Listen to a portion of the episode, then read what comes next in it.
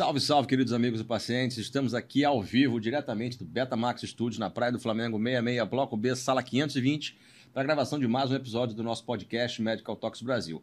Toda quarta-feira, 19 horas, no meu canal do YouTube, Dr. Adolfo Bamonde. Vai estar lá, transmissão ao vivo. Toda quarta-feira tem episódio novo. E também temos o nosso canal de cortes, Cortes Medical Talks Brasil, onde vão ter lá os melhores momentos de cada episódio, tá ok? Não esquece de se inscrever no canal, clicar no sininho para ativar a notificação. Você vai ser sempre avisado quando tiver vídeo novo aqui, tá bom? Hoje eu estou aqui com a queridíssima doutora Cíntia Torres. Doutora, muito obrigado por ter vindo aqui. A gente vai conversar um pouquinho sobre a sua especialidade, que é a fisioterapia pediátrica. Não é isso? Isso. Eu que agradeço. Poxa, passar essa noite falando um pouco sobre a minha história, sobre a minha, minha missão, né? Que é a fisioterapia pediátrica. E eu trago aqui um pouquinho do, da, minha, da minha história de vida.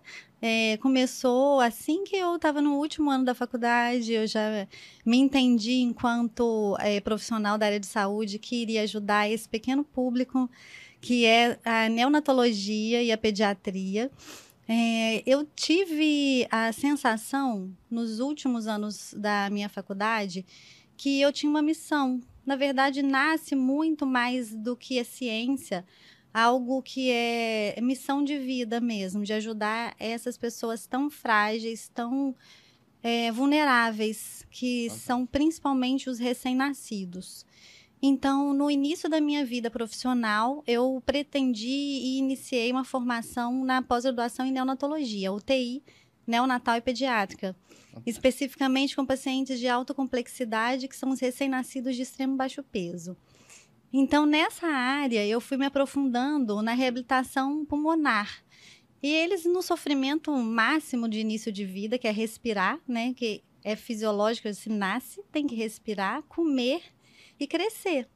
O indivíduo, início de vida, é isso, para ganhar sua maturidade e ganhar todas as suas ferramentas para lidar com as várias intempéries da vida, tanto físicas quanto emocionais e espirituais, se a gente for levar para um outro lado também. Claro, sem dúvida. Que é esse.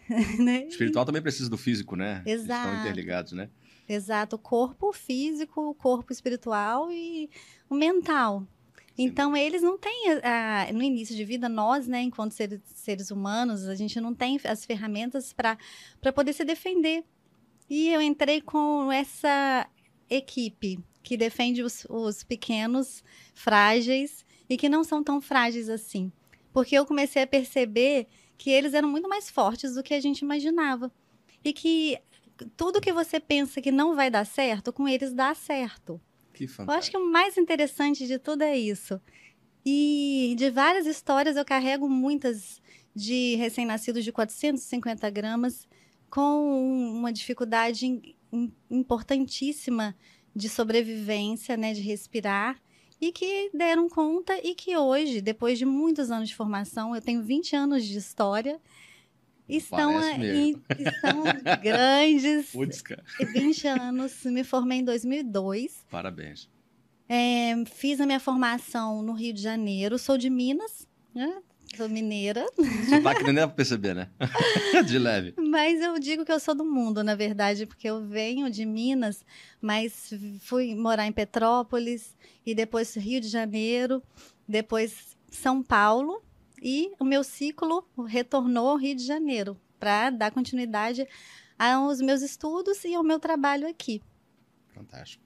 E... Então, a, a fisioterapia pediátrica para ti foi tipo um chamado. Foi um chamado. Você se sentiu num, num, chamado. Você viu aquilo ali e, e sentiu que precisava ajudar a, esse perfil de paciente. É interessante que, assim, na teoria, quando eu estudei né, a área da pediatria, da neonatologia, eu achava super é, interessante e incrível como nós, seres humanos, a gente se desenvolve. A embriologia me chamava muita atenção, tanto a embriologia é, respiratória quanto a neurológica, como é a nossa formação, isso me chamava muita atenção. A ciência da neonatologia e da pediatria. Só que depois de um tempo eu percebi que era mais do que isso, não era só a teoria, não era só a ciência do, do, desenvolvimento humano, mas também era algo que eu precisava de defender era uma defe era, era o público que eu precisava defender, que eu acho que a gente a gente trabalha com de branco, né, que eu falo, a gente Nós somos as pessoas do jaleco branco e a gente vem com essa missão, que é ajudar aquelas pessoas que estão em sofrimento, tanto os adultos quanto as crianças. E eu digo que eu vim com essa capacidade e me enxerguei dessa forma. Né, que a gente vai se descobrindo. Sim. Então a gente tem várias, é, é, como se diz, superpoderes ou habilidades, né, para atuar nesse, nessa, nesse mundo de várias formas diferentes, nessa vida que a gente tem. Porque a gente não veio por acaso, a gente veio para construir uma história e para gerar é, gerar histórias também, né? Para construir e gerar. E a minha história, acredito que seja essa. Pode ter muito mais à frente, que a ah, vida é imensa, dúvida. né? Acho que tem tanta coisa ainda para surgir. Não, eu lembro eu, quando, quando. Engraçado isso, porque desde que eu nasci, eu sempre quis ser cirurgião. É, independente de ser de saber como é que era o caminho para se formar um cirurgião. Eu sempre quis fazer cirurgia. E dentro da cirurgia eu me descobri na oncologia. Entendeu? Aí foi, foi ali que eu vi que era o meu mundo, assim. Eu sou extremamente apaixonado pela oncologia. E é, tem coisa que só trilhando o caminho, você sabe, né? Tem coisa Exato. que só durante o, o teu percurso ali na graduação que você vai vendo, tipo, ó, oh, isso aqui é para mim. Não, não é, isso aqui tô fora. A pediatria, para mim, particularmente, sempre foi uma coisa que eu fugi porque eu, eu morria de pena de ver criança sofrendo. Uhum. Eu acho que eu não tenho psicológico para isso. Então, acabei me direcionando mais para o cuidado de adultos, idosos, né? E, e, me afastei da pediatria. E, inclusive, no, no, no plantão... Nossa Senhora. Eu corria de criança. Claro, se precisasse atender, né? Precisasse fazer alguma coisa, tinha que intervir, mas é, é, o perfil pediátrico mexe muito com o meu psicológico. E eu acho que tem que existir pessoas como você que, que tem paixão por essa área, que gosta de cuidar desse perfil né, de pacientes, que realmente é um perfil muito diferenciado. Eu não sei se é, você já enxergou dessa mesma maneira que eu vou falar aqui, mas é uma, uma coisa que eu acho interessante. É, apesar do, de nós, seres humanos, sermos é, evolutivamente, é, temos um cérebro um pouco mais avantajado né, para desenvolver capacidades diferentes, a gente nasce muito frágil em relação a outros tipos de, de, de, seres, assim. Você olha, por exemplo, sei lá, um filhote de uma girafa, por exemplo, que acabou de nascer, ele já fica em pé. Ele acabou de ser parido, ele consegue ficar em pé, dá, um, dá uma equilibrada ali. O ser humano leva meses para começar Sim. a fazer alguma coisa do tipo. Uhum. Então, essa, essa fase inicial da vida é extremamente dependente de cuidados. É um ser que não fica sozinho. Tem, tem alguns seres que, tipo, você nasceu, você está no mundo. Sim. O mundo, ele nasce e se vira. Não, o ser humano é totalmente dependente de cuidados. É. Mas é interessante que a natureza é incrível, né? Assim, todo o corpo ele é preparado para sobrevivência. A gente nasce já com algumas ferramentas de proteção que, é, que, que são para você dar conta da caminhada, como por exemplo a gordura em determinadas partes do corpo. O crânio de um bebê, o rosto, ele é muito, tem muito mais formação de líquido do que do adulto. Então eu penso, poxa, não é por acaso. Aquilo é uma ferramenta para defesa, porque ele ainda não consegue os reflexos que o adulto tem, por exemplo, para não ter um traumatismo craniano.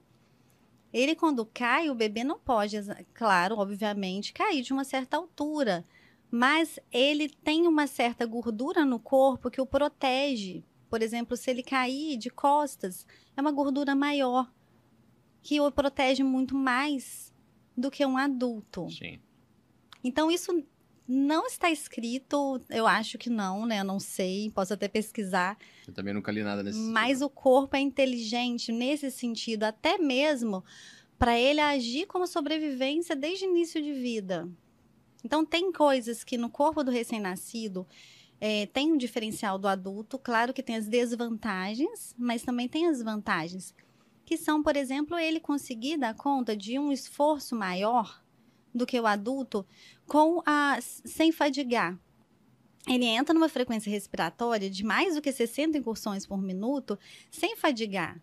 Se o adulto entra nessa frequência respiratória, o corpo dele não consegue dar conta. Então, ele vai ter o lactato aumentado, vai ter todo um desequilíbrio metabólico, um desequilíbrio é, hidroeletrolítico de várias, de várias formas.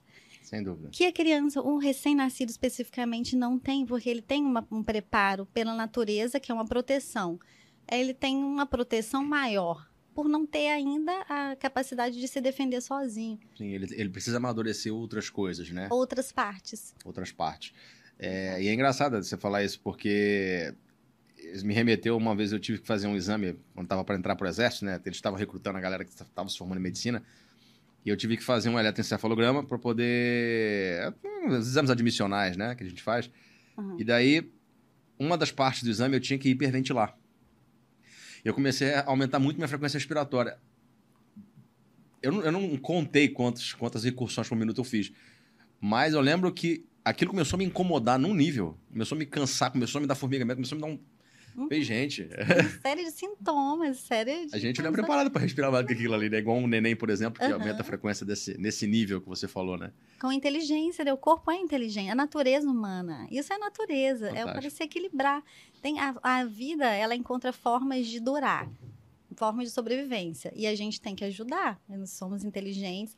E aí vem a equipe né, da saúde que está nessa missão de vida que é tentar ajudar a vida a dar continuidade. Sim. Desde o início até o fim.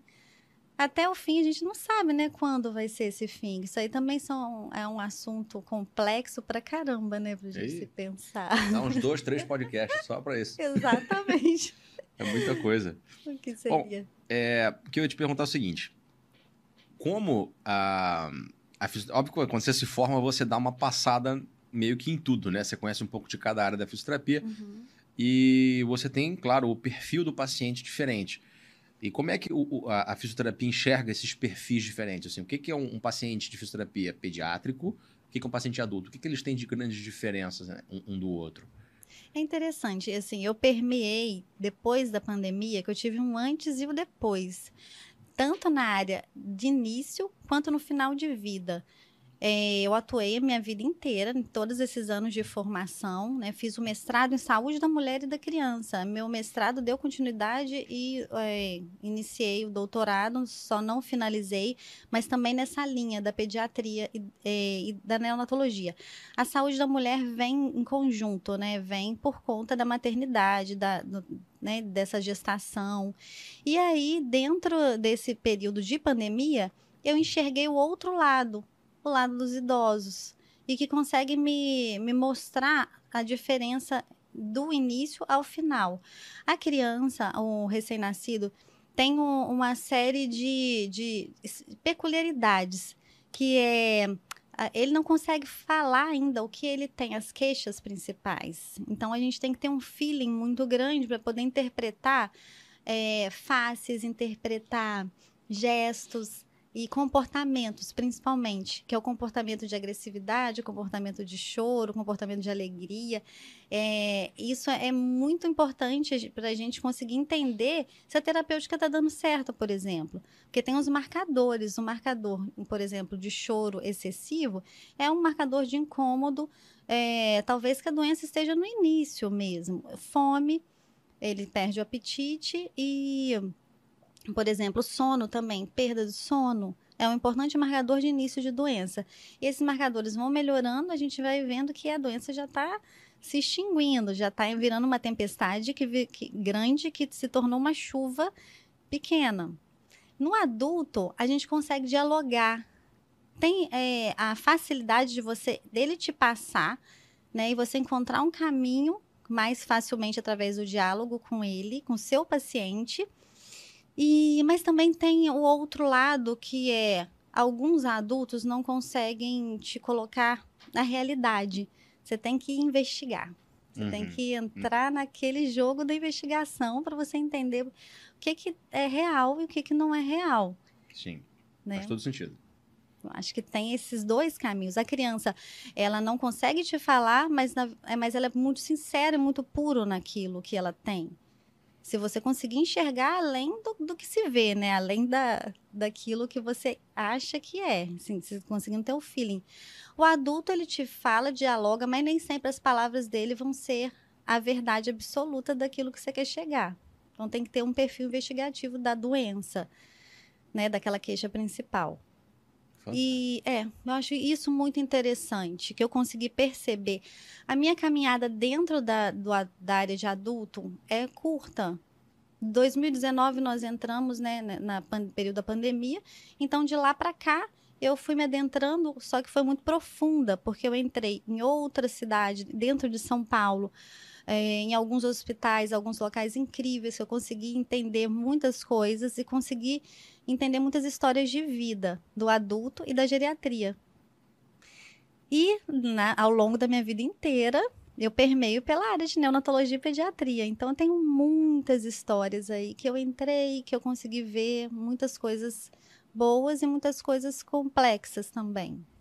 E quais são essas, é, botar assim, quais são as demandas mais frequentes que você encara no teu dia a dia? Você, você trabalha hoje é, mais em regime hospitalar ou você também faz hospitalar e consultório? Tenho um consultório, hoje eu estou é, metade né, dentro da área hospitalar e metade no consultório.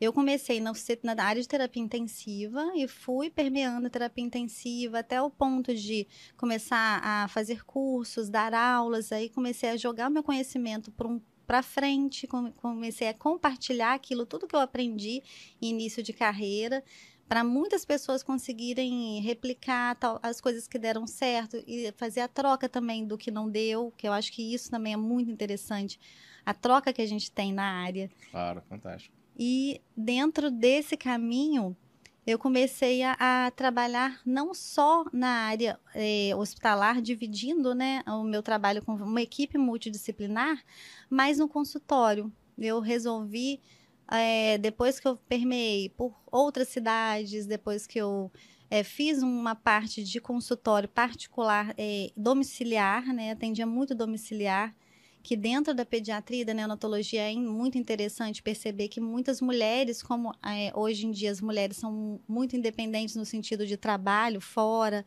elas me buscavam até para facilitar esse tempo de, de é, tempo de trânsito mesmo. Algumas não conseguiam levar o filho ao consultório, então eu atendi em casa. Uhum. Mas outras que gostariam, é, começaram a me pedir um local de referência. E aí eu abri um consultório. E nesse consultório eu comecei a atender tanto a parte motora quanto a parte respiratória, principalmente a respiratória, que é uma demanda muito grande, bronquiolite, pneumonia, asma. As asmas eu senti que aumentaram, talvez as crianças é, ficaram muito guardadas em casa no período de pandemia. Os idosos demandaram mais atenção nesse início, aí depois virou completamente as crianças começaram a aparecer muito mais as internações e todas aquelas doenças que, que estavam moderadas começaram a vir com mais força, que são as doenças virais na infância. Uhum. Então a minha demanda ficou bem maior nessa parte mesmo. Então quando você fala do público pediátrico que frequenta o consultório, a maior, a maior, a, a, a esmagadora maioria dos casos é respiratória. Sim, muito. E, e você, são, normalmente são doenças, vamos botar assim, são dessas que nascem com a criança e acompanham ela pro resto da vida, tipo asma, por exemplo. Ou você pega outras coisas também que são mais esporádicas. Como Tem você falou, outras... pneumonia. Pneumonia e bronquiolite, eh, doenças virais. Muitas, muitas doenças virais que não apareciam, alguns vírus, é, vírus sensicial respiratório, vinham e ficaram parados um período, né, o período da pandemia, e retornaram, ressurgiram. É, hoje a gente consegue fazer o painel viral, então consegue identificar bem qual o vírus que está afetando. É, o Covid não vem mais, realmente. Agora o que a gente vê é o vírus essencial respiratório, os vírus da bronquiolite em si. E asma, eu vejo muitas doenças atópicas agora retornando, atopia, muitas é, muitas doenças dessa tríade mesmo: pele, asma, a rinite, revindo com força. E, e quando você fala de, de fisioterapia respiratória para um paciente pediátrico, é, me perdoa a minha ignorância, porque eu, eu, particularmente não conheci, não convivi dentro desse meio.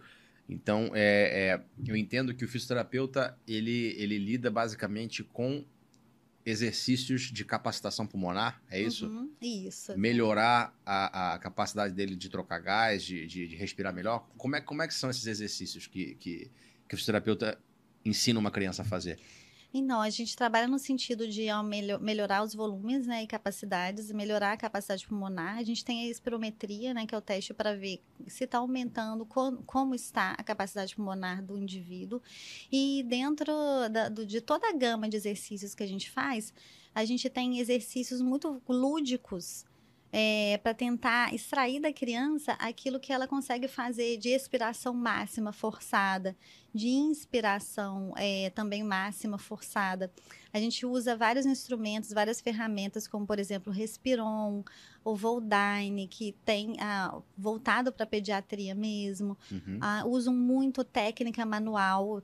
Com criança, a gente consegue trabalhar muito com, a, com as técnicas manuais, porque a complacência ela é mais alta de grádio costal, de caixa torácica. Sim. E então facilita muito para a gente conseguir fazer com que a gente, ele mobilize a caixa torácica nos sentidos de alça de balde, braço de bomba, que são os, os movimentos de gradil costal. É, trabalhamos muito com a biomecânica, a biomecânica da, do, do corpo, né? No sentido de trabalhar um padrão respiratório mais adequado. O, temos um reflexo, que é o reflexo de Hering-Brauer. Esse reflexo a gente consegue atingir fazendo alguns movimentos manuais para facilitar a inspiração, para facilitar através da expiração forçada.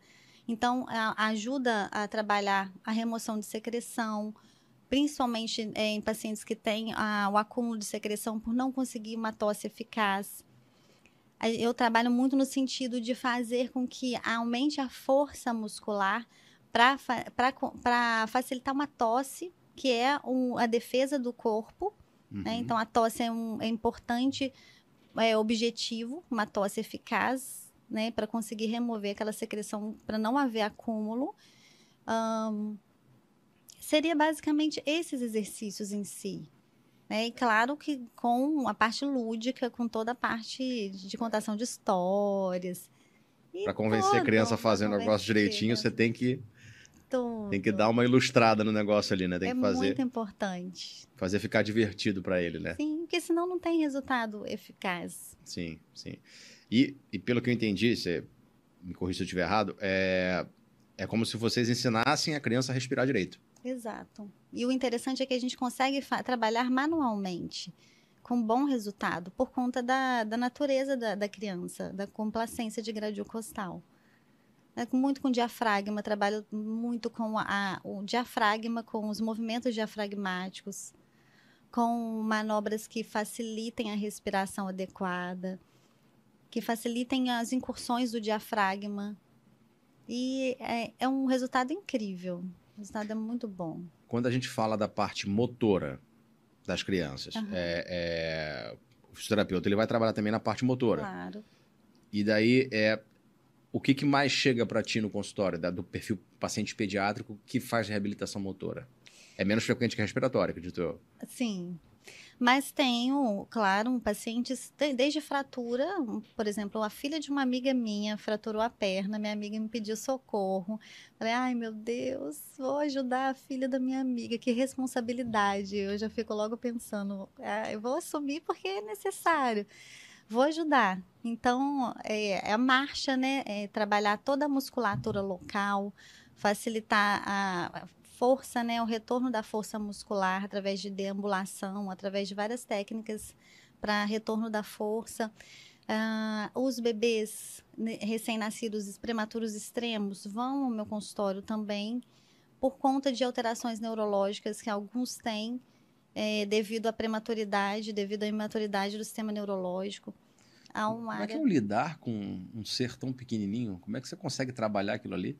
A gente acompanha, né? Com o tempo. Que... Nossa Senhora! É, alguns bebês, com o tempo, os prematuros extremos podem. Ah, podem evoluir com algumas é, alterações neurológicas, déficits neurológicos importantes. Então, a gente trabalha numa tabela de marco de desenvolvimento motor. Caso ele, ele não esteja dentro dos marcos de desenvolvimento motor, a gente já fica em alerta. Então já começa a tentar conduzir para que ele né, não tenha tantas limitações através de, da, das estimulações sensoriomotoras. E é, eles têm uma capacidade de neuroplasticidade muito grande. então, começando na época certa, né, não deixando passar muito tempo, a gente consegue ajudar, correr atrás daquele prejuízo inicial e facilitar, fazer manobras que facilitem e, uh, o desenvolvimento motor e não tenha prejuízo de, de habilidades motoras. Então, então você, quando, quando lida com um perfil de paciente que chega pra, no consultório, por exemplo, que nasceu um, um prematuro de extremo baixo peso, uhum. teve todo o tratamento hospitalar, teve alta, ele vai acompanhar contigo. Então você fica de olho nos, em todos os marcadores de desenvolvimento motor dessa criança. Sim. E caso ela não atinja no momento ideal, uhum. você começa a intervir como Exato. fisioterapeuta. Exato. E essa intervenção, é, é, ela é basicamente com exercícios ou você usa tecnologia para isso? Você usa alguma coisa a mais? Eu trabalho muito com exercícios, com manobras, bases do, de algumas técnicas que a gente utiliza, que é o Bobat, por exemplo, um, que são técnicas para estimulação uh, do desenvolvimento sensório-motor. Trabalho muito com a parte lúdica, com parte proprioceptiva, nas crianças maiores. Ah, uma, o meu primeiro emprego foi na PAI. Nossa. Foi na PAI. É interessante que nesse início de carreira, início de vida, eu pensava, eu preciso fazer algo voluntário, um trabalho voluntário. Enquanto eu ainda tenho condições para isso, porque quando eu começar a ter necessidade de trabalhar para sobreviver rapidamente, eu não vou conseguir me dedicar tanto a isso. Pelo menos um meu primeiro ano de trabalho, de, eu vou tentar fazer. Era a fase da minha formação de pós-graduação. Então ainda estava me dando tempo de estudo, de pós-graduação logo que eu saí da faculdade. Eu ainda tinha, era nova, tinha 21, acho que tinha 21 anos, tinha 21, saí da faculdade com 21, e aí entrei na, no, no trabalho voluntário. E daí eu ia ficar um ano, fiquei três anos, de tão interessante. Nossa, que legal. Eu Você deve ter pego muita, muita dessas alterações congênitas. Sim, muitas síndromes. E uh, hoje, hoje em dia isso, isso faz parte da, de uma certa demanda do teu consultório? Você ainda lida com esse perfil de pacientes ou isso é uma coisa assim que é, que é muito centralizada? Tipo é, a pai? mais ou... centralizado mais centralizado. Eu tenho muito mais demanda para a parte respiratória, a parte pulmonar, do que a parte, uh, de, a parte neurológica em si. Eu tenho alguns pacientes, mas a demanda maior realmente é a parte respiratória, porque eu entrei numa área de terapia intensiva é, muito forte, assim, estudei muito, muito a, a parte de ventilação não invasiva, de auxílio à respiração, tirar do, do, desespero. Eu brincava assim, não, vamos, vou tirar do desespero do, do, sufoco. Vamos tirar do sufoco. E acabei entrando muito nessa área. Mas eu amo trabalhar com a parte de, é, motora, com a reabilitação motora. Colocar essas crianças para a escola de novo, as crianças que não, que não conseguem, que têm limitações físicas para estudar conseguir deixar elas no ponto de encarar uma sala, de produzir, de, de se tornar um indivíduo que né, vai crescer, vai entrar no mercado de trabalho. É incrível. É contribuir para a sociedade, para produzir, né? Exatamente. Não vai ser um que vai estar dependente de meios de ajuda né, da, da do Estado, essas coisas todas. E né? isso é o mais é o que mais vem a mim, assim, quando eu vou conversar com os familiares, com as mães, com os pais, é o medo da dependência. Eles tentam criar para eles se defenderem, para conseguir so sobreviver. Sim, faz todo sentido. E, e você, dentro do, do, do ambiente hospitalar, um, um, fisioterapeuta pediátrico, neonatal, é, você fica basicamente na UTI. Sim. Ou você também atua em outra parte? Na, na... Claro que assim, criança maiorzinha você consegue fazer alguns trabalhos mais é, específicos, mas basicamente o trabalho ele fica concentrado numa UTI. É, eu sou especialista em terapia intensiva, neonatal e pediátrica, então eu acabo me dedicando, né, sendo solicitada mais para UTI, mas também atuo nas enfermarias, nas emergências. Um dos trabalhos mais lindos que eu fiz, assim, que eu tenho mais orgulho de falar, poxa, eu consegui contribuir muito bem nessa fase da minha vida, foi na emergência, emergência de um hospital público muito carente, uma emergência enorme uh, no Rio de Janeiro, né, que foi o Hospital Getúlio Vargas, que me, me ensinou muito e que eu consegui ajudar muitas pessoas. Então, tem memórias lindas, assim, de tudo que eu fiz, de tudo que eu aprendi. E dentro da minha vida, eu, eu quis né, contribuir para a parte pública, o SUS, e para a parte particular. É, sempre dividi um pouco a minha vida entre esses dois lados, é claro que é, trabalhando de forma igual, né, para todas as, as áreas, para todos os hospitais. Uh, e daí eu fui seguindo nessas duas áreas.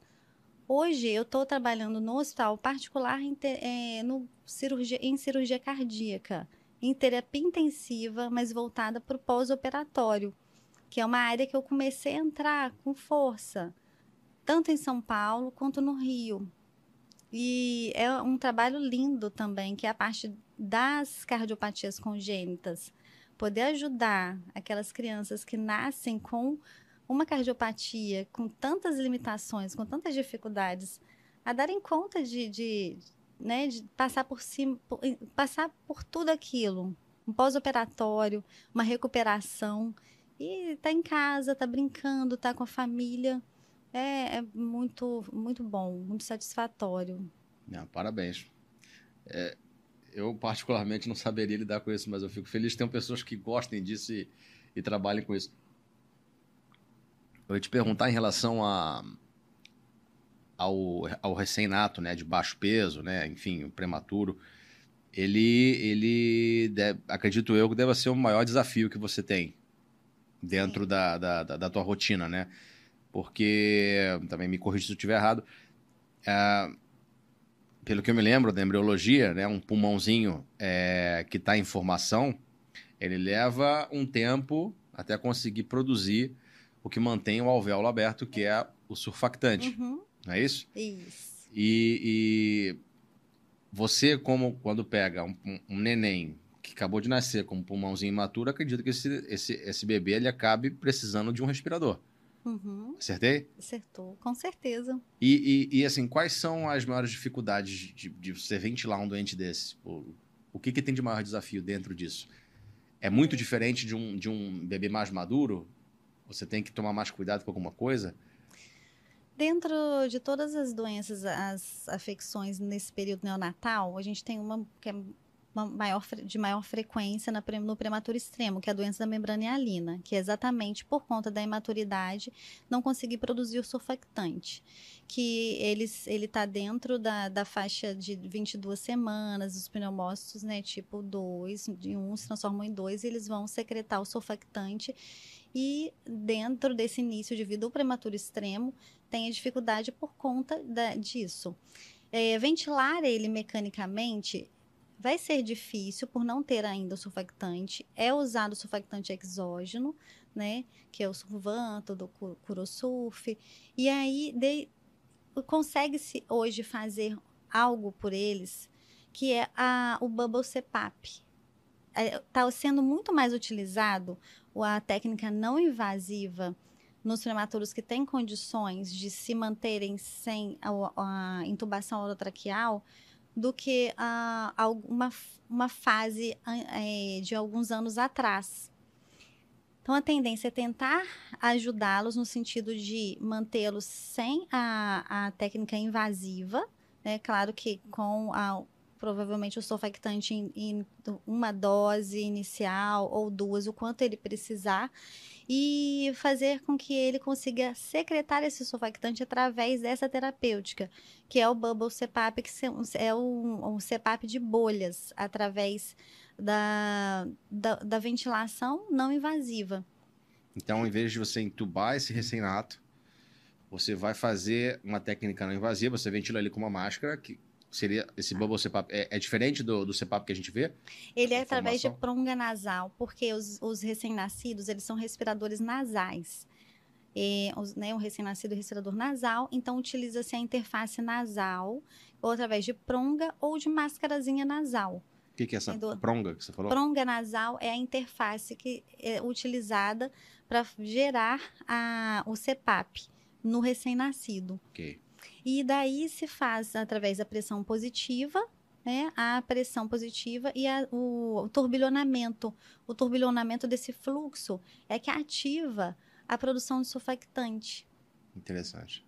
Então é algo muito legal para de se pensar, uh, dando certo. Ele não vai precisar da ventilação mecânica invasiva e, ou, e precisando, faça a ventilação mecânica invasiva, ventila-se né, com ventilação gentil, que a gente diz a ventilação protetora, que seriam parâmetros é, suficientes para ele se manter estável, né, o pulmão não sofrer as áreas de cisalhamento, as lesões pulmonares que uma pressão positiva em excesso pode causar. E é, estabilizando, crescendo, desenvolvendo, é estubado e se vê fora da, da ventilação mecânica. Fantástico. Esse e é o caminho. Qual foi o mais, é, vamos botar assim, o mais prematuro que você já pegou? Eu peguei muitos prematurinhos, principalmente em um dos hospitais que eu passei, que foi o Hospital Geral de Bom Sucesso, uma UTI neonatal grande. E lá eu via desde 24 semanas, 25. Uau. Nossa senhora, muito pequeno. 26 semanas de idade gestacional. 500 ah, gramas, uma mãozinha pequenininha, que dava a mão pra gente e segurava forte pra gente poder ajudar. Nossa, que bacana. Eu, eu não ia ter psicológico Eles pra isso. são cara. muito nossa fortes. Nossa senhora. Nossa eu brinco, senhora. os pequenos do CTI, geralmente são os que mais aprontam, os, mais, os que mais é, tiram sonda nasal, tiram, arrancam tudo, acesso, são os pequenos, eles aprontam mais do que os grandes. Que os grandes, né?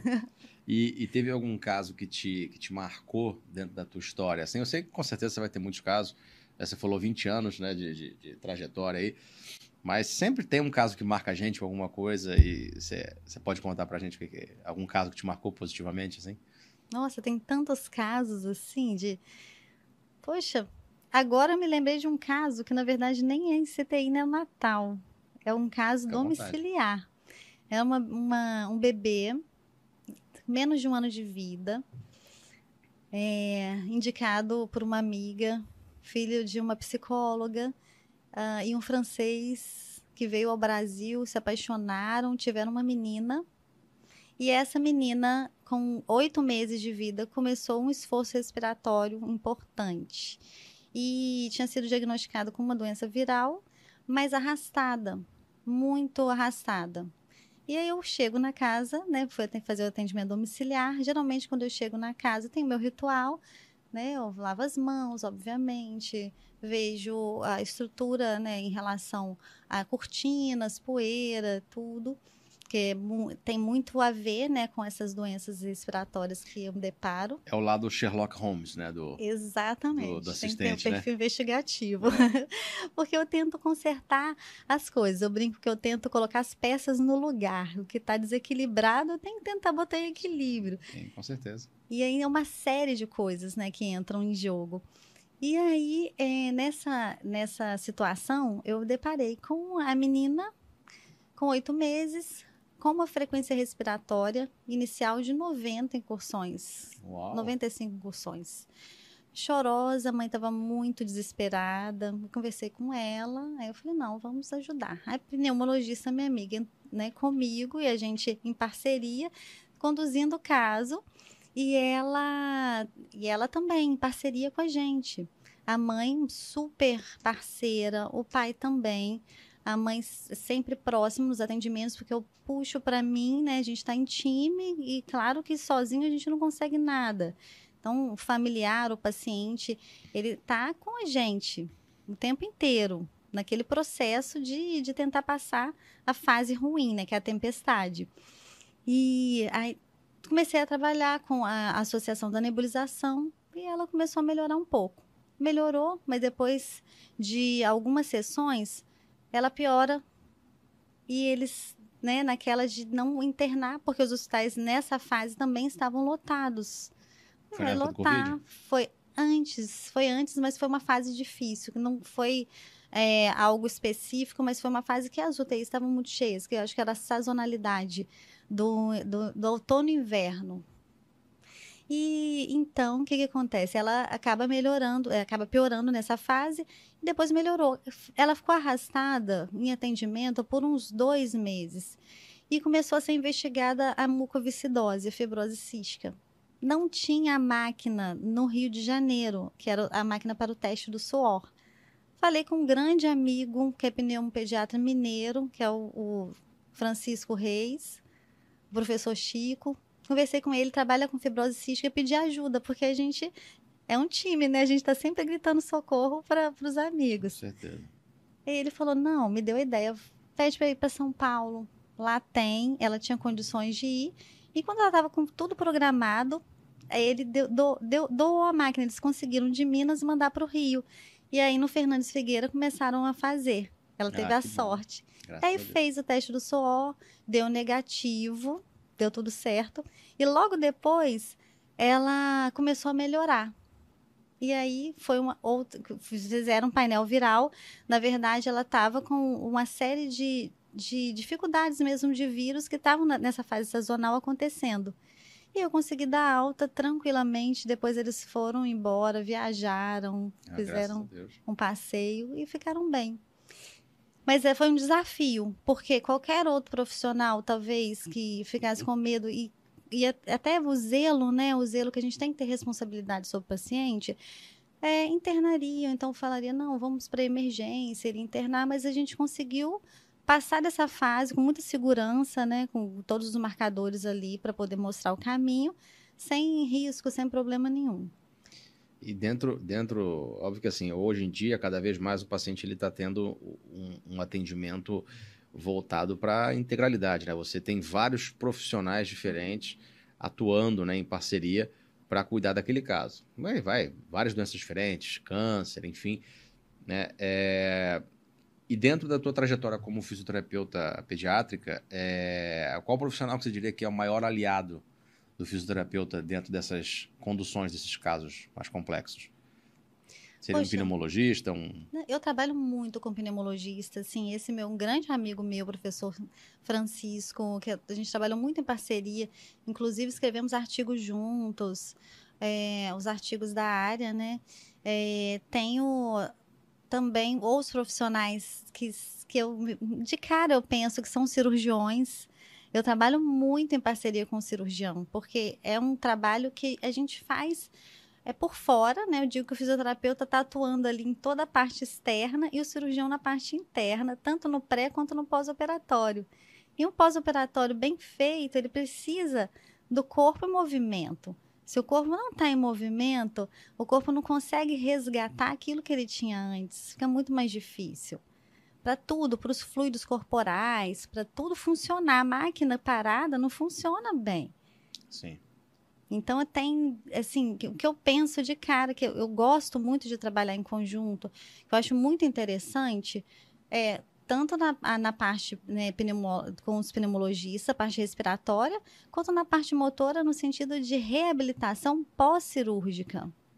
Isso é muito legal. Você vê que o paciente que sofreu é, aquele período né, de intervenção, ele está no resgate do corpo, no pós-operatório, consegue deambular, consegue voltar à sua atividade, é muito bom também. E a parte neurológica, que acho que é o que a gente faz de que, né, que eu fiz na época que eu estava na PAI, que eu ainda atuo, que também é muito legal, muito interessante.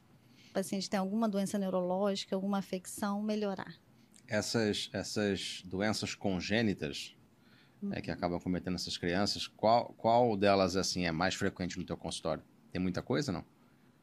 Tem as síndromes raras, é, o síndrome de Down. Eu tive um grupo que eu trabalhei com síndrome de Down desde o início de vida até a fase tardia de 40 anos de idade. Uau. Sim, e... e esse perfil de paciente tem alguma alteração motora ou, ou respiratória específica, ou é mais a questão do amadurecimento neurológico? Eu trabalho muito com o síndrome de Down, com as alterações cardíacas. Então, eles têm uma hipotonia, tem hipotonia de tronco, a respiração um pouco mais difícil inicialmente. Depois, no pós-operatório cirúrgico, ele precisa de um período de recuperação, de atividade física para resgate, para é, ganhar as capacidades pulmonares e conseguir a uh, força muscular para o diafragma trabalhar melhor, ganhar tônus e a parte motora também. É, no início eles têm mais é, desequilíbrio em coordenação e depois eles vão conseguindo recuperar e ganhar força de acordo com os estímulos adequados. Então você acaba pegando esse paciente desde a época que ele nasceu até. Até a fase mais tardia, sim. Até envelhecer. Sim. Nossa, que interessante. Parabéns. Baita é, trabalho. É muito legal. Tem alguma. Eu também conheço pouco da questão da, da fibrose cística, mas a fibrose cística normalmente é uma doença que, que evolui para transplante, né, na maioria das vezes. Alguns pacientes. Hoje a gente tem uma, as medicações né, que conseguem afastar essa possibilidade do transplante. Um, é muito mais tranquilo do que antigamente. Tem uma sobrevida bem melhor. Então, nem sempre tem o transplante acontecendo assim. Mas também tem os casos que são. Que acabam evoluindo para isso. evoluindo para isso. E além da síndrome de Down, tem alguma outra anomalia que seja muito frequente no teu consultório? Ah, a síndrome de Down tem também os pacientes com mielomeningocele, que, tão, que tem a, a parte motora também afetada. Sim. As síndromes raras, síndromes metabólicas. Uh, tive um paciente que ficou muito tempo no hospital, internação no hospital público, e ele tinha muita dificuldade de ir para casa, porque a casa era numa região bem difícil acesso. Então, ele estava com a gente até seis anos de vida, ficou conosco. E foi um paciente que gerou muita história, né, para que a gente conseguiu passar os aniversários fazendo festa com ele, todas as datas especiais. E ele feliz, apesar de tudo, né? A criança ela tem uma capacidade de se reinventar e de e de estar tá bem, independente do, do ambiente, independente do que seja. E teve algum caso que você conseguiu acompanhar desde o momento que nasceu como um, um, um prematuro de baixo peso, de extremo baixo peso, e, e, você pegou ele na vida adulta? Teve algum caso que te, que te, te acompanhou nesse Acompanhei, sentido? não. Assim, que eu me lembre agora, porque eu permeei por muitas, muitas etapas em muitos locais diferentes. Mas eu já vi, não que foi para o meu consultório, mas eu já vi pacientes dentro da área hospitalar que retornaram depois de muito tempo para agradecer, para falar, poxa, olha como é que eu cresci, eu tô aqui, tô bem né? Porque acompanharam a equipe, com a equipe, né? Multiprofissional e não precisou de fisioterapia, melhorou ao ponto de não precisar Maravilha. e agradecer a gente. É, é hoje, hoje, como profissional atuante, você falou que tá, você tem um braço teu na, no sistema de saúde privado e um outro braço no público, né? Você trabalha nos dois ainda. Uhum. É, quais são as maiores dificuldades, quais são os maiores, assim, desafios que você encontra dentro da tua rotina para trabalhar com esses pacientes? Ou seja, eu acho que o público, acredito, deve, deve trazer mais dificuldade para você por questão de recurso.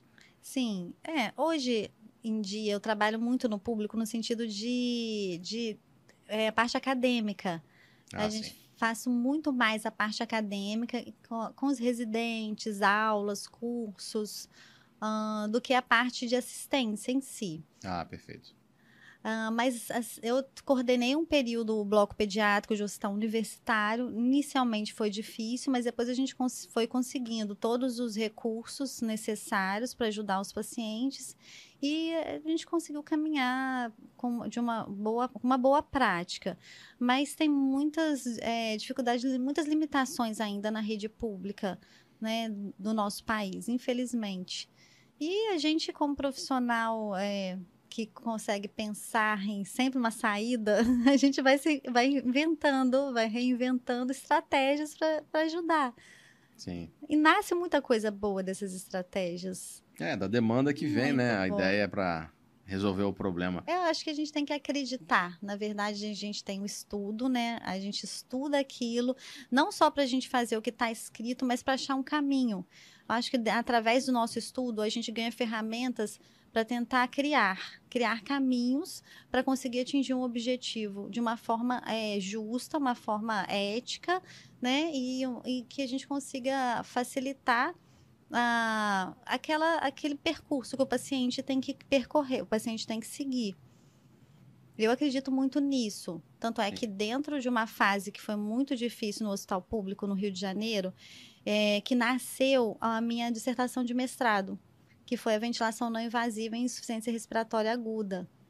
Eu via pacientes assim, internando na emergência em franco sofrimento, insuficiência respiratória grave, e que é, a gente precisou de conseguir ah, várias ferramentas para ajudá-la através das manobras manuais ah, e da ventilação não invasiva, com um aparelho.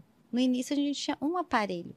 E esse aparelho ajudava muitos, muitos pacientes com interfaces diferentes, fomos conseguindo aos poucos. Era interface de ambu, interface que não tinha nenhuma adaptação boa na, na face do paciente, mas que através de um, algodão, gás, e a gente ia conseguindo facilitar. Ia vedando ali do vedando, jeito que dava, né? Dava... do jeito que dava. e eles conseguiam sair com muito, muita paciência. Sim, sim.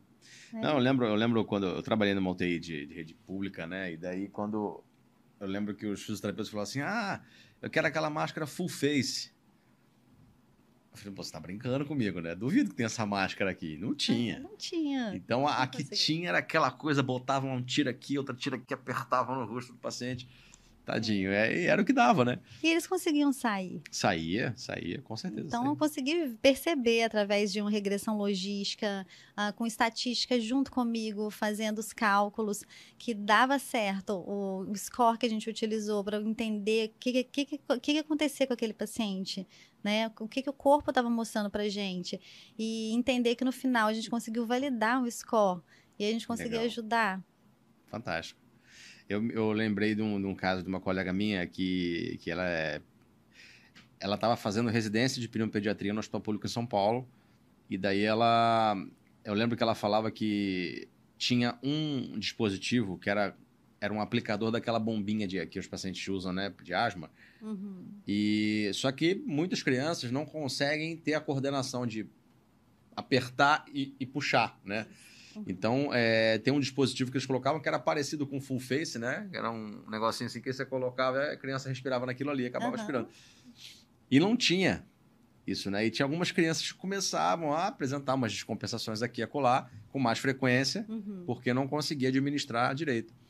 Aí ela pegou uma garrafa PET, ela me mostrou, ela me pegou a garrafa PET, uhum. cortou, colocou um tipo um, uma proteçãozinha aqui em volta. Sei que o negócio encaixava no rostinho da criança, e ela botava aqui no início da garrafa PET, aplicava e, e a criança certo. respirava aquilo ali. E foi o que deu. Sim. E deu super certo. certo. Deu super certo. Ela fez até uns, uns estudos sobre isso. Que falando que, que, que sim, que assim, na ausência de aplicador, você pode usar uma garrafa PET para poder fazer. É a tecnologia. A tecnologia, na verdade, ela nasce assim, né? Nessa observação através de coisas simples e que com o tempo você vai colocando com mais recursos e vai sofisticando aquilo que era simples inicialmente. Exatamente. Começa numa ideia prematura ali, né? prematura, né? Aquela coisa mais arcaica e depois você vai aprimorando. Vai aprimorando. É muito interessante. E existe alguma coisa é, é nova no, no, quesito da, da fisioterapia para esses é, recém-nascidos? Tem alguma coisa por vir aí? Por vir, eu trabalho muito no sentido manual, né? Assim, por vir o que eu estou percebendo é que o que uma, em uma fase, determinado momento, era muito forte, que era a parte invasiva, tecnologia, ventilação mecânica, aquela coisa que né, na, isso permeou é, acho que 80, 90, anos 2000, 2000 e 2002, foi permeando essa fase, uma coisa um pouco mais é, tecnológica. Depois foi a humanizada e tecnológica, que uhum. de, foi caminhando no sentido de dos dois sentidos. Que é colocar Entendi, aquilo que era não invasivo, você pensar que o que menos é mais, que é uma forma gentil, que tem que voltar ao que era antes e tentar mesclar tanto com o tecnológico quanto a parte humanizada em si, que é o simples. Como, por exemplo, a, a ventilação não invasiva através das do, bolhas do CPAP, do bubble CPAP, das bolhas. É, o colo terapêutico, que é o canguru. Canguru, para mim, é uma das, das, partes mais incríveis, assim, do, por um, de um recém, por um, sobrevivência de um recém-nascido. Em Bogotá, é, num hospital, um local super carente, viram que colocar o, o indivíduozinho no colo da mãe pele a pele conseguia fornecer o calor suficiente para a sobrevivência dele, porque não tinha incubadoras, ah, assim, não tinha muitas né? incubadoras. Então, aqueles que não tinham incubadora conseguiram ir para o colo da mãe, fazer a troca de calor, sobreviviam e a te temperatura mensurada era uma temperatura até maior do que se imaginava. Porque essa troca de calor conseguia favorecer né, o desenvolvimento. Então, existe uma tendência a, a ser menos invasivo, né? E fugir um pouco da tecnologia e voltar um pouco para as as condutas mais iniciais, no caso que eram menos invasivas. É, é essa mescla, né? O tecnológico, né? Mas no sentido de, de colocar também o, o humanizado, uh, o corpo a corpo, pele a pele. Eu acho que existe uma tendência, na verdade, quando a gente quando se, se, se desenvolve uma tecnologia para tratar certa coisa, é, e aquela tecnologia é provada, tipo, ter efeito positivo, uhum. tem um boom de uso daquilo ali. Todo mundo quer usar, todo mundo quer indicar. E depois, com o tempo, você vai vendo que as técnicas antigas também funcionam. Uhum. Também tem sua aplicabilidade. Você não precisa ser tão invasivo assim. Uhum. Né?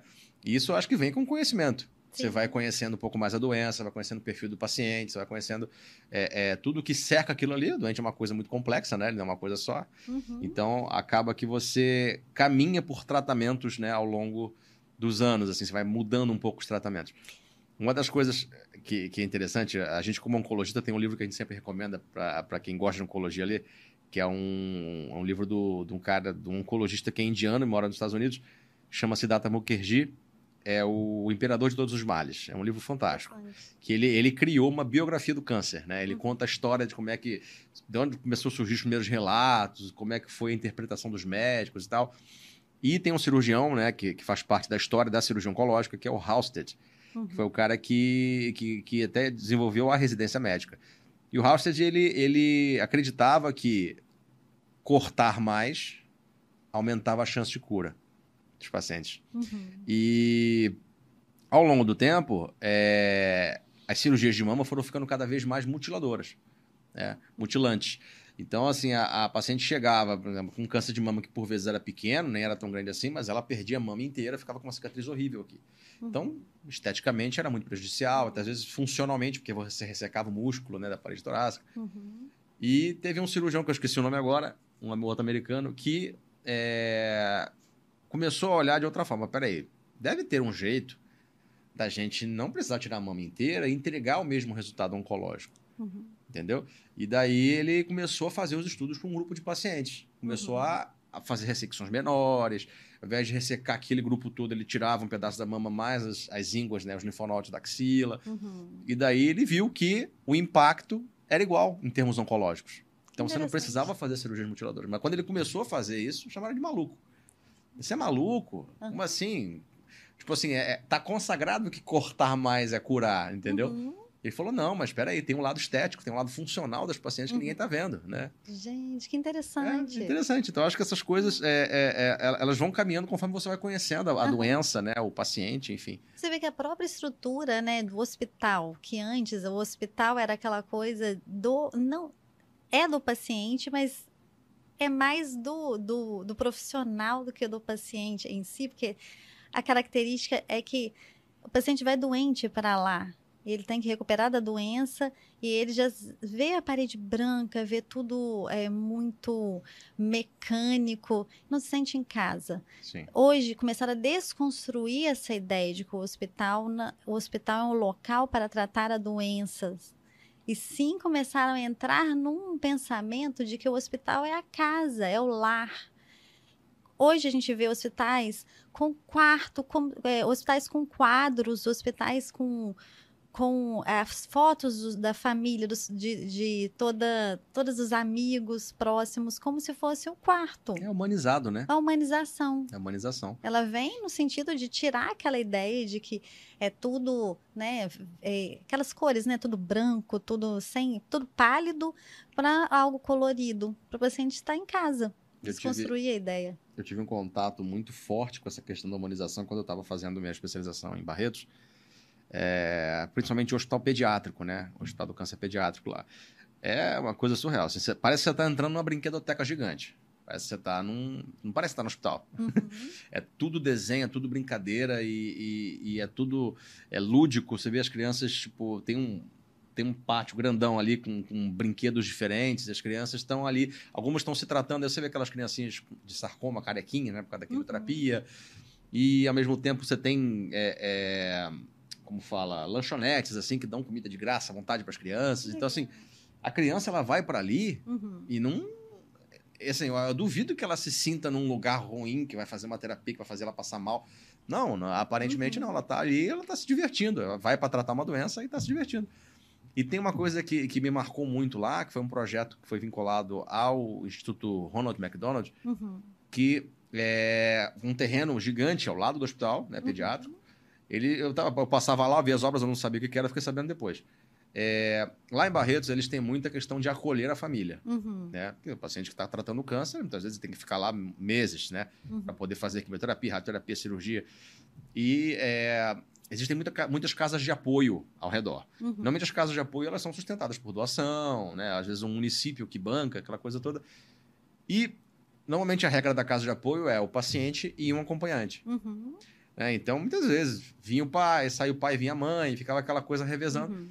E o Ronald McDonald criou um projeto onde ele construía casas dentro desse terreno para ficar uhum. a família. Que legal. Entendeu? Muito interessante. Então, assim, humanizou ainda mais o negócio. Uhum. E o Henrique Prata, na época, é, eu lembro, eu não falei com ele, me contaram isso, é, que inclusive esses pacientes pediátricos, o Henrique Prata era o gestor né, do Hospital do Câncer, ele ainda é, uhum. e ele pegava essas famílias que, que iam tratar lá, né? A criança ia tratar a família acompanhando junto. Então, o quarto tinha cama para o pai, para a mãe, para o irmão, uhum. para a criança que estava tratando. E o pai que tinha que se deslocar muitas vezes de Sergipe, Amapá, Amazônia. Ele ia para lá e ele conseguiu emprego. Gente, que legal! Fantástico. Fantástico. Eles forneciam emprego com, até mesmo cuidados com o hospital, com, com sabe? Às vezes ia trabalhar na cozinha, às vezes ia trabalhar uhum. com serviços gerais, ia trabalhar, sabe? E Mas forma-se uma estrutura, se dá condições, né? Dá condições para a família estar tá perto, porque isso faz parte do tratamento. Não pode afastar. A criança, ela precisa da mãe próxima para ela melhorar. É Sim. É uma das coisas que eu faço com mais rapidez, é tirar do leito e colocar no colo. Eu falo que é um momento de terapia, é um momento de cura. É um momento de cura, é o colo materno, colo paterno, é ter essa estrutura de apoio. Eu me lembro de um caso, agora me, eu me lembro, bem, bem nítido na minha mente, assim, um dos casos que mais me marcou. Uma, uma menina de 9 anos que interna na rede pública com uh, crises convulsivas de difícil controle e é investigado um, um, uma tuberculose meníngea. Tadinha. Um dos casos raros, né, que, que a gente vê por aí, assim, não era muito comum eu ver na minha estrada esse tipo de doença. Aí veio uma tuberculose meningia, ela é, cursa com intubação, bem grave, dependente de ventilação mecânica, ah, com uma lesão axonal difusa na, na, na, TC, né, na tomografia, e essa lesão demonstrava que ela não ia conseguir nem ter condições de sair da ventilação mecânica sem uma traqueostomia. Então, a gente tinha tentado uma vez a estubação, não deu certo, reintubou em 40, menos de 48 horas, foi um sucesso, e aí tentamos novamente. Numa das discussões multidisciplinares no round, é, uma parte da equipe não queria mais tentar a estubação, e a outra, porque é, não conseguiam perceber nenhum tipo de atividade né, é, muscular. E outra parte ainda estava acreditando que poderia ser. E nas, nos meus momentos né, de estimulação, tanto respiratória quanto motora, eu comecei a perceber a abertura ocular, um, uma fibrilação palpebral, e aquilo já começou a me dar outro caminho. Falei, não, vamos esperar mais um pouquinho, me dá um período de 48 horas ou 72 horas para eu tentar alcançar alguma resposta. E aí a gente vê se a gente tenta de novo ou não. Aí a gente fechou no round, vamos tentar então. Aí, apesar da TC falar uma coisa, ela caminhou para outra ela conseguiu estubar, conseguiu ficar sem a traqueostomia e conseguiu ficar sem a gastrostomia também, que era uma outra questão muito difícil, a deglutição.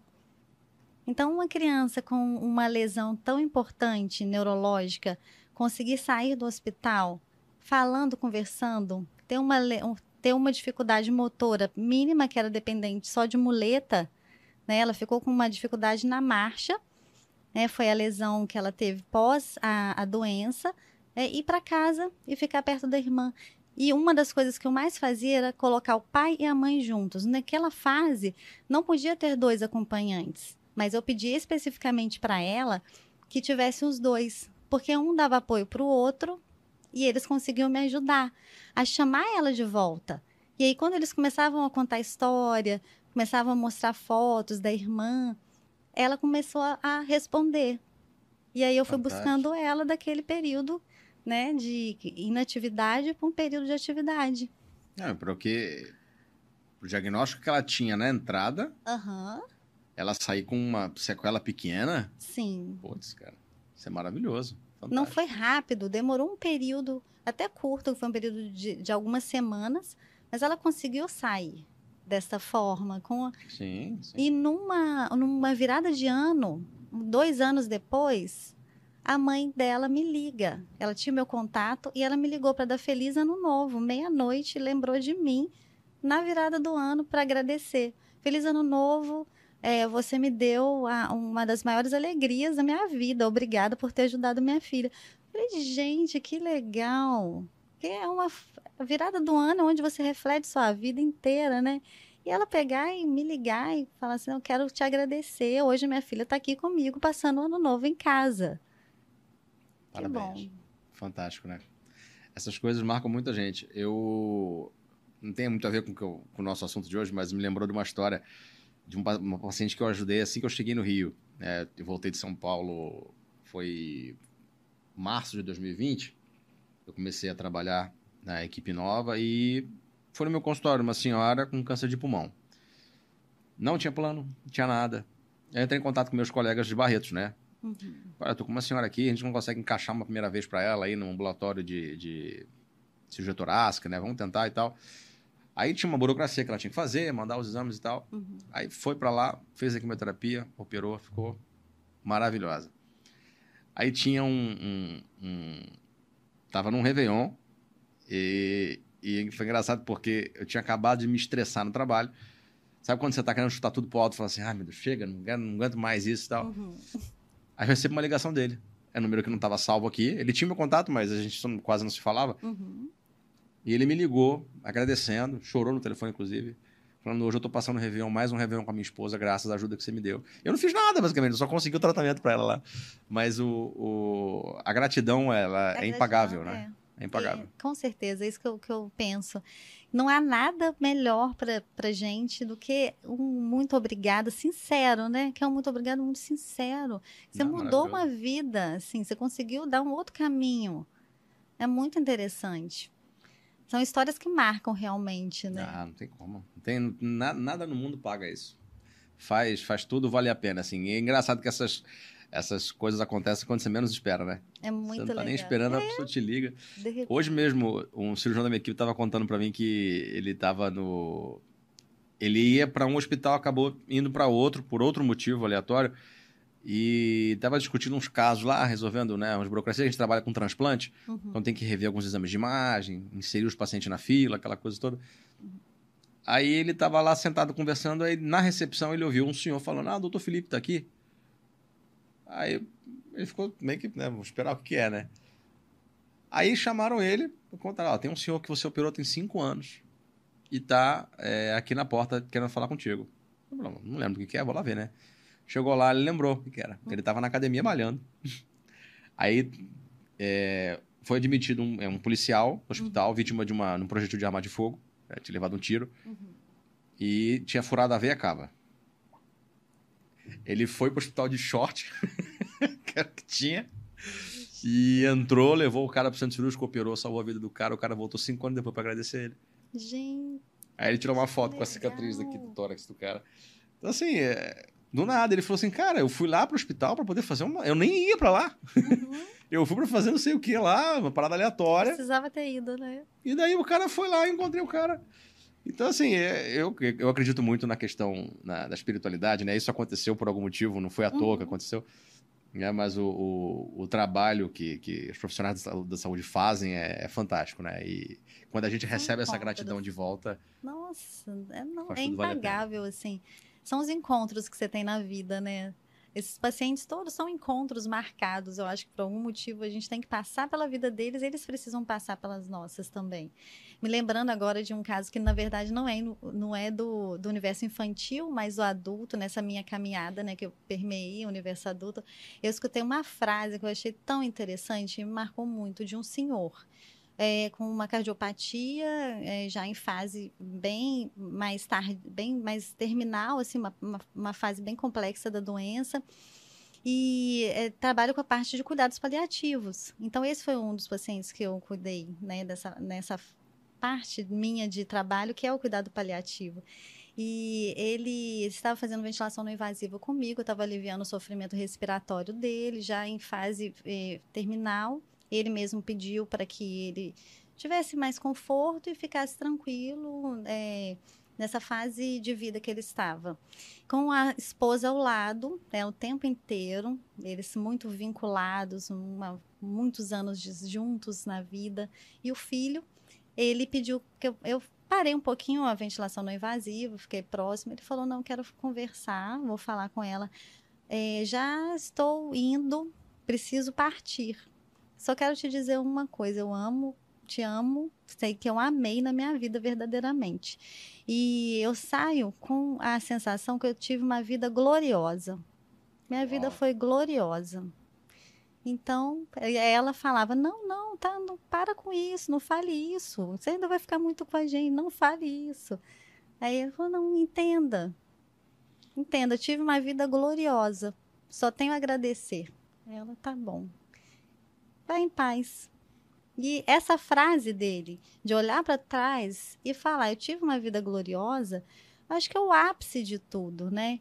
É onde todo mundo quer chegar. Eu gostaria de chegar nessa fase e falar, olhar para trás, tive uma vida gloriosa. Eu acho que isso tudo torna a vida gloriosa, né? Essas histórias que a gente tem são coisas incríveis e tornam a vida gloriosa. Então, hoje eu posso falar, poxa, eu estou tendo uma vida gloriosa, porque eu tenho oportunidade de contar essas histórias, de ter passado por isso tudo. De ajudar todas essas pessoas em fases da vida dela que elas nem sabem quem é você. Exatamente. Não fazem a menor ideia do que você fez, né? Lá na frente você descobre que o que você fez impactou na vida delas muito positivamente. Elas são pessoas normais que uhum. vivem a uhum. vida e, e fazem o seu caminho e ajudam outras pessoas, né? Muda o rumo, né? Muda tudo. Isso é muito legal. Bom, é, a gente está caminhando para o nosso final. Eu queria te pedir, antes da gente, da gente encerrar, primeiro eu queria te agradecer. É, foi muito bom esse nosso papo aqui, gostei bastante. Tá? A porta está aberta para você. Pode vir sempre que quiser, tá? Foi o seu primeiro podcast, né? Espero que você tenha gostado da experiência. e antes de encerrar, eu vou pedir para você deixar uma mensagem olhando para aquela câmera ali. Pode ser uma mensagem de conscientização sobre o papel do fisioterapeuta pediátrico. Acho que pouca gente conhece, né? E, enfim, fica à vontade. Bom, acho que eu vou deixar uma frase, né? A, frase do Pequeno Príncipe, que é uma leitura que eu adoro, que é só se vê bem com o coração. O essencial é invisível aos olhos. E eu acho que através desse olhar tão é, puro, que é o olhar da criança sobre a vida, a gente consegue passar a vida muito melhor. A gente passar a vida vivendo na realidade mesmo, vivendo aquilo que tem que ser vivido, que é o amor, eu acho, que é a base de tudo. Fantástico. Fechou muito bem. então, doutora, muito obrigado mais uma vez, tá?